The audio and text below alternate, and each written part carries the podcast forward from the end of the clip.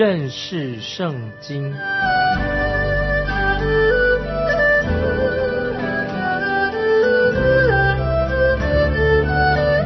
认识上帝的话，把上帝的话带到全世界。本节目是由认识圣经机构和环球广播电台联合制作，欢迎收听。亲爱的听众朋友，你好，欢迎收听认识圣经，我是麦基牧师。我们看到箴言第七章是要继续第六章的主题，要叫我们听众朋友要小心淫妇，小心淫妇。我们来看箴言第七章一到四节：我儿，你要遵守我的言语，将我的命令存记在心，遵守我的命令，就得存活；保守我的法则，就好像。保守眼中的瞳人，系在你的指头上，刻在你的心板上。对智慧说：“你是我的姐妹。”称呼聪明为你的亲人。听众朋友，一到四节，这这几节经文很重要，我们好好的注意。接下来就要举例说明是什么意思。我们看箴言七章五节，他就保守你，远离淫妇。远离说谄媚话的外女。这里举出一个好的例子，什么例子呢？我们继续看箴言第七章六到九节。我曾在我房屋的窗户内，从我窗棂之间往外观看，见愚蒙人内少年人中，分明有一个无知的少年人从街上经过。走进淫妇的巷口，直往通他家的路去。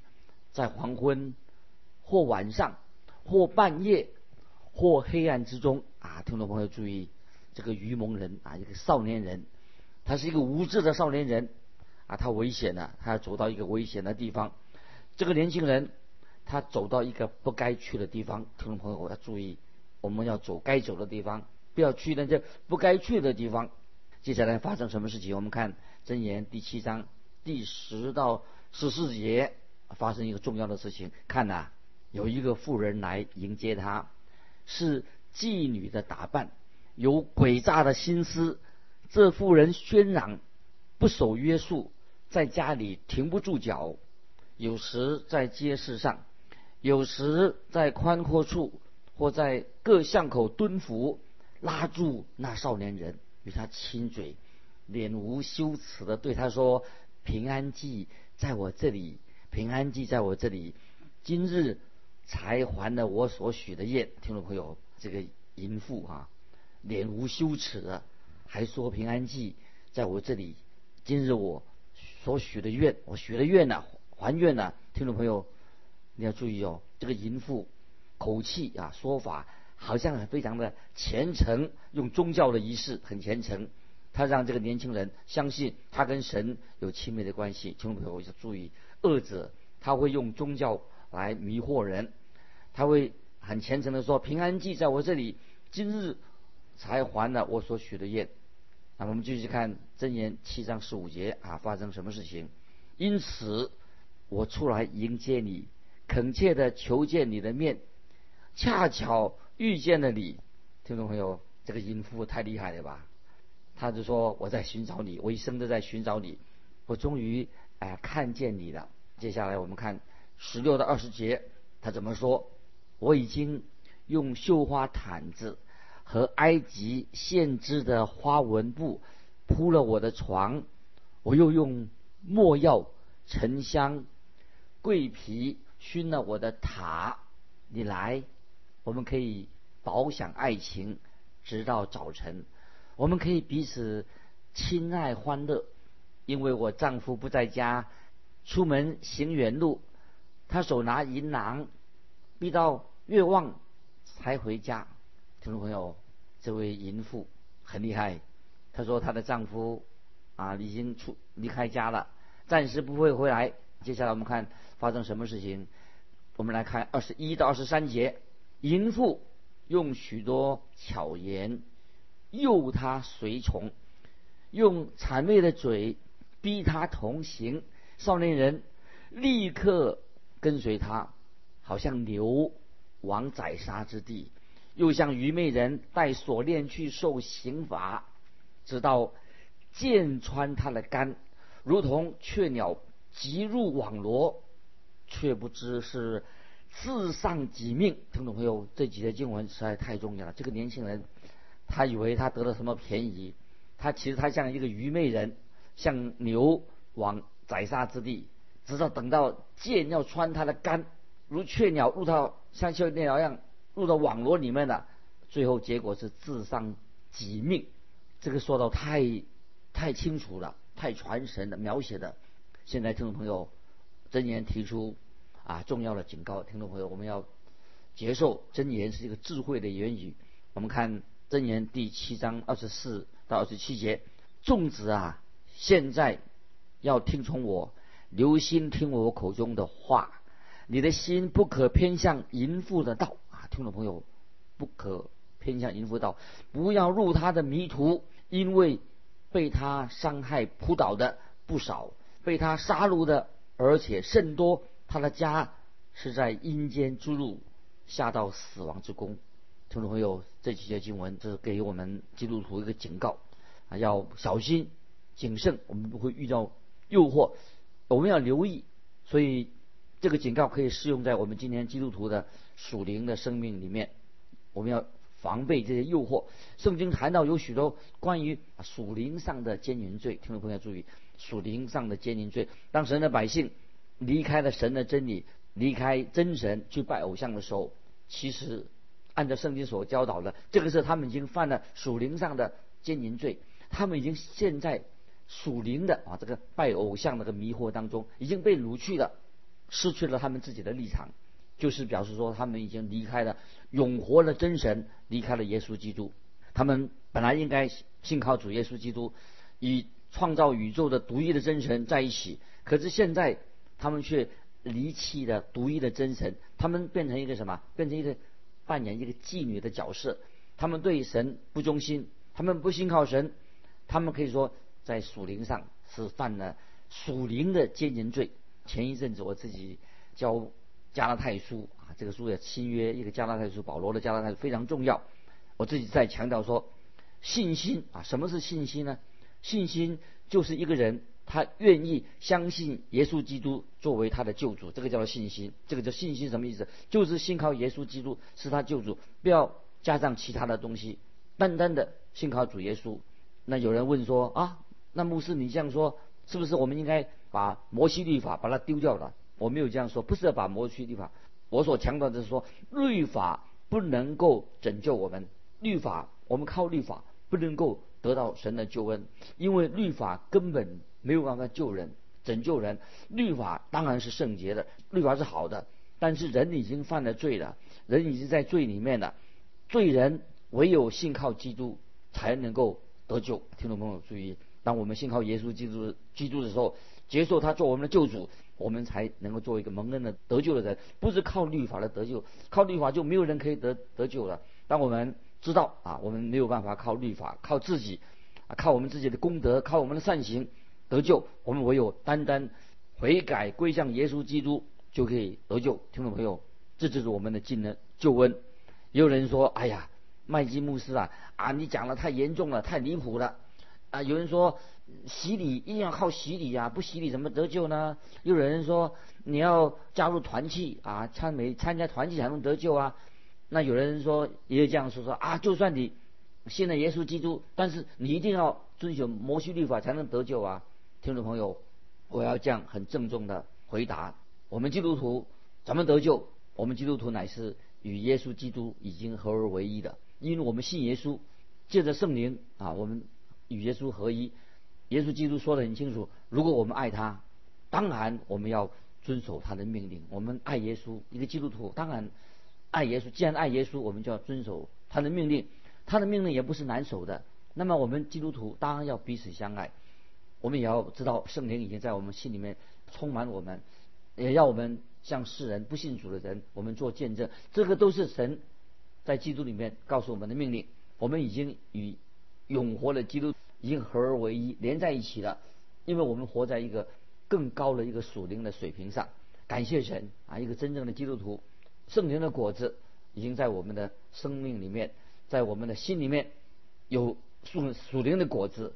因此，听众朋友要注意，很多那些异教，我们说那些外邦人，他们就像街上的属灵上，他们像一个属灵的淫妇一样，他们会很会讲话，一个谄媚的嘴脸，他们知道诱惑人啊，诱惑年轻人，诱惑基督徒，因为他本来就是妓女啊，是一个淫妇，他们诱惑我们做什么呢？就叫我们离开耶稣基督的救恩，甚至透过媒体、广播。电视，他进到你的家，诱惑你，就是要你离开神的真理。圣经所指的淫妇啊，淫妇，他做了什么事情呢？他就要把我们像牛一样牵到一个宰杀之地，他会让我们成为一个愚昧人啊，让我们成为一个带着锁链去受刑罚。感谢神，我们一个基督徒啊，怎么样？你说牧师怎么能够得救蒙恩得救，脱离淫妇的？很简单。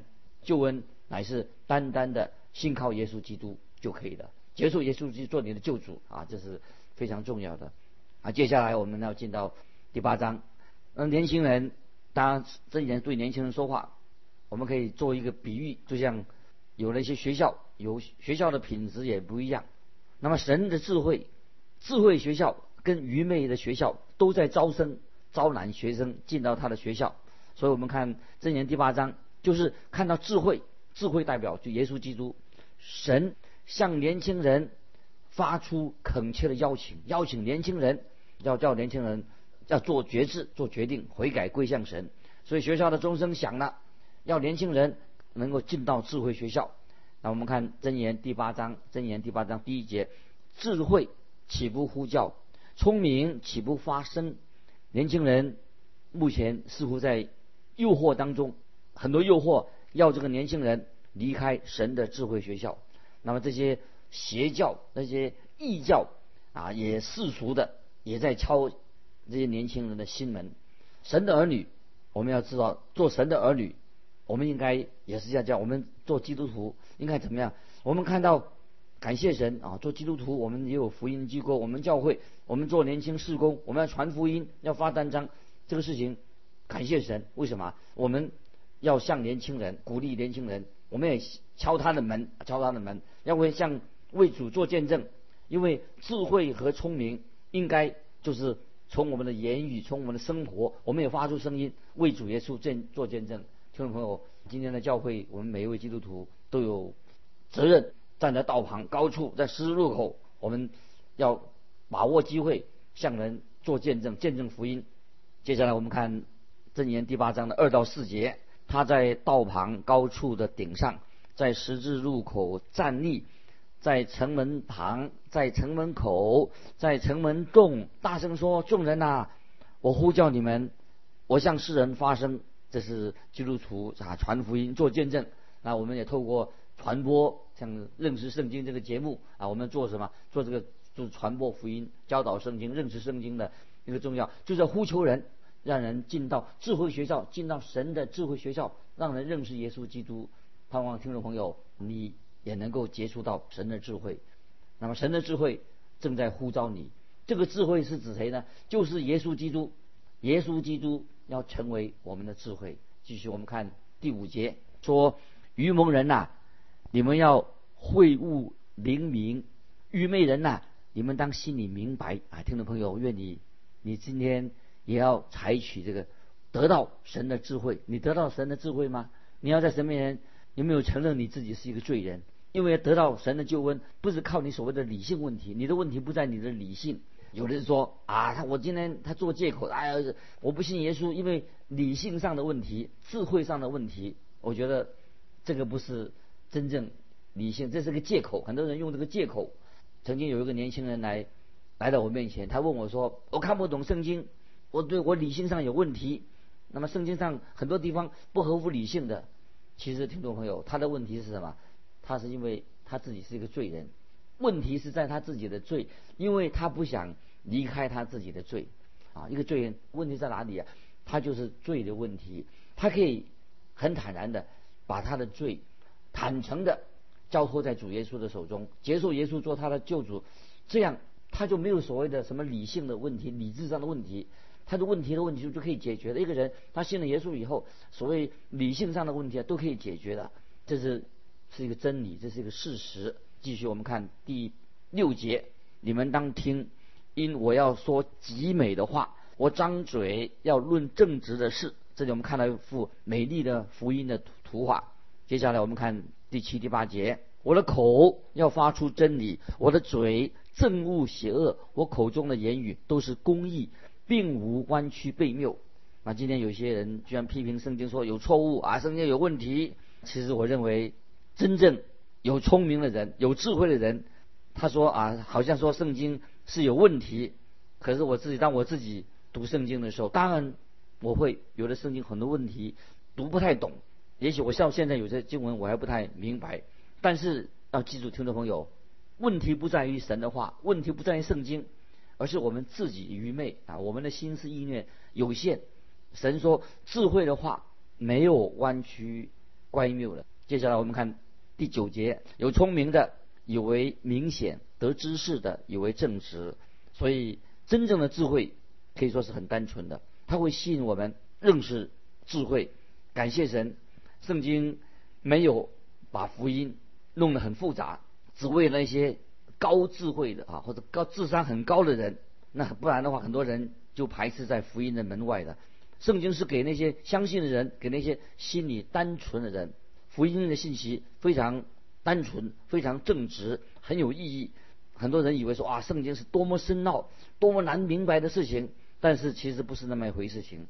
当我们心门打开，接受福音的时候，你就会神会给你答案。所以，听众朋友。当我们读圣经的时候，要记得，在理解上不是理解上的智慧上的问题，问题不在圣经，是在我们自己。在哥林多后书第三章十三十四节，不像摩西将帕子蒙在脸上，叫以色列人不能定睛看到那将废者的结局，但他们的心刚硬啊！注意，他们但他们的心刚硬。直到今日诵读旧约的时候，这帕子还没有揭去，这帕子在基督里已经废去了。什么人说圣经看不懂？我们看不懂的原因是因为什么？我们的心里面蒙上了一层的帕子。那么今天有人认为他们心上既然是有了帕子的，当然你已经蒙被蒙蔽了嘛，当然读圣经读不懂。那么我们注意哥林多后书三章十五十六节。怎么给我们解释？这个解释的非常好。然而，直到今日，每逢诵读摩西书的时候，帕子还在他们心上，但他们的心几时归向主，帕子就几时出去的。说的太好了。说到当他们回转悔改归向主耶稣的时候，帕子就出去了，你就明白的。听众朋友，这里很清楚，问题不在于知识的问题，不在理性的问题。是在人的心，人的心拒绝福音。重点就是说，真正的问题阻挡你的是因为人的罪，人不肯悔改，人不愿意回到神面前，不愿意在神面前谦卑。当我们来到耶稣基督的谦卑的来到耶稣基督面前的时候啊，问题就解决了。当我们心什么时候归向主耶稣的时候，奇妙的事情就发生了。发生什么事情呢？这个帕子，你心中的帕子啊，就除去了。那你的问题，什么知识问题、理性问题啊，都可以解决的。所以在中世纪有一位学者，他说：“当我还没有接受耶稣之前，我有很多理性的问题；当我接受耶稣基督以后，那问题就解决了。感谢神，听众朋友啊，信耶稣的事情不是理性上、知识上的问题，主要是我们心的问题。神的话已经很清楚的，当福音的信息、耶稣基督信息很简单，他人人可以听得懂。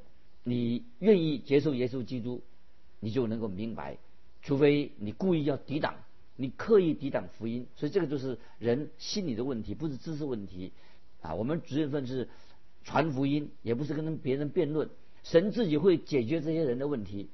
我也看过神啊对付这些人啊，这些有些人作为借口来抵挡福音的人啊。曾经有一个傲慢的年轻人。我跟他传福音的时候，他不断的质疑圣经上的问题，常常把对我说这个问题那个问题。后来这个年轻人他或者他家里面破裂了，他离开自己的妻子跟别人跑了，所以问题不是在这个福音的上的问题他根本他就是犯了奸淫罪，这个才是他真正的问题。听听众朋友，我强调这一点，为什么呢？因为神的话、圣经的话、福音是很清楚明白的，不容人去歪曲它，或者找很多借口说啊这个什么理性问题，这是错误的。听众朋友，但愿你心门打开，敞开你的心门。当我们有圣经问题的时候，跟传道人们好好谈，在神面前祷告，求神圣灵开你的心窍，特别知道啊这个是。罪的人罪的问题，乃是抵挡人不能够来到神的面前。所以这个年轻人，傲慢的年轻人，他不断的跟我谈谈圣经问题，质疑圣经的正确性。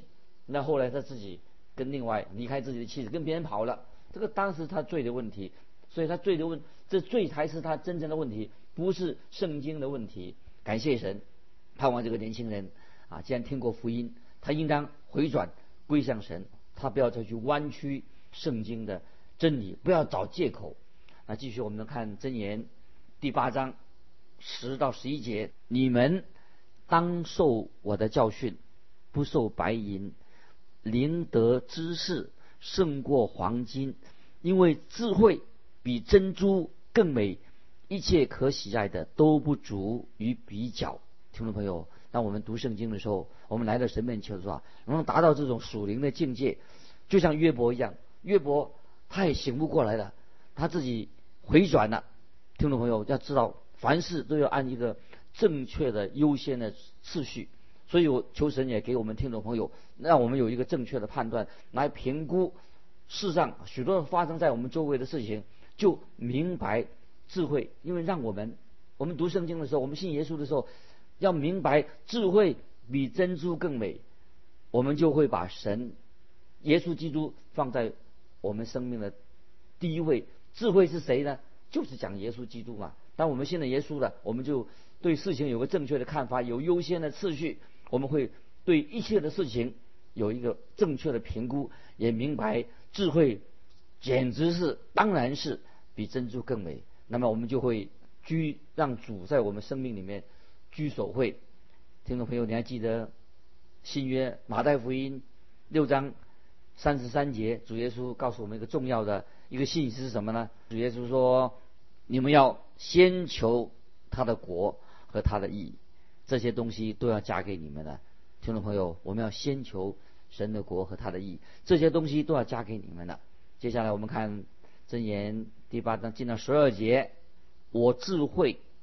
以灵明为居所，又寻得知识和谋略。神的话已经非常清楚了。这里特别在经文里面、箴言里面，他把智慧形容成一个人。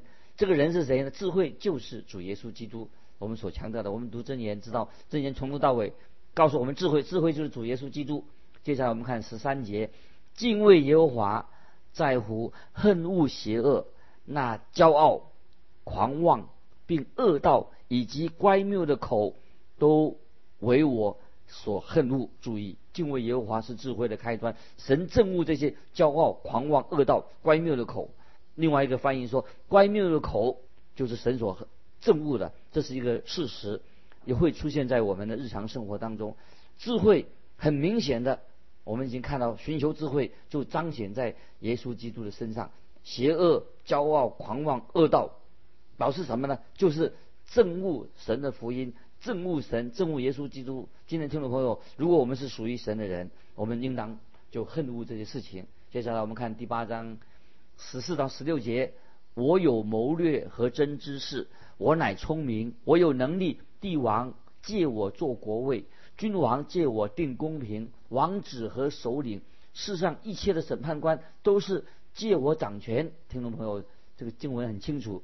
像诗篇里面但以理书的预言里面一再重复，怎么重复的？说到等你们等人知道至高者在人的国中掌权，要将国赐予谁就赐给谁，所以国家是神所掌权的。如果我们能明白神是这个世界上宇宙的掌权者，这是非常重要。不管哪一个国家多么邪恶的国家，不要忘记，无论遇到什么事情，谁掌权？神依然在宝座上掌权，神的旨意必然成就。但以理书所告诉我们的，就是神在人的国中掌权。我们看十七节，爱我的，我也爱他；恳切寻求我的，必寻得见。感谢神，这个是所罗门劝告我们今天听众朋友，我们会明白，当他寻求神的时候，神就赐给所罗门智慧。所以所罗门在做王的时候，他寻求神，所以神就给他一个很高的智慧。如果听众朋友，我们刚刚信主的时候，接受耶稣做救主，认识。研读啊，认识圣经，爱慕神的话，神就会把智慧就给我们听众朋友。听众朋友，你我都需要神的智慧。接下来我们看十八、十九节：丰富尊荣在我，恒久的财并公义也在我。我的果实胜过黄金，强如金军。我的出产超乎高银。听众朋友，这不是讲股票、房地产，是神要赐给我们听众朋友奇妙的属灵的恩赐。最后看。二十到二十一节，我在公义的道上走，在公平的路中行，使爱我的必承受货财，并充满他们的府库啊！这是领受神给我们的智慧，认识耶稣基督，让我们的府库可以充满，让我们成为一个有智慧、生活上神给我们保障丰富的人。今天我们就分享到这里，听众朋友，如果你愿意跟我们分享你的信仰生活，欢迎你来信。可以寄到环球电台认识圣经麦基牧师说，愿神祝福你，我们下次再见。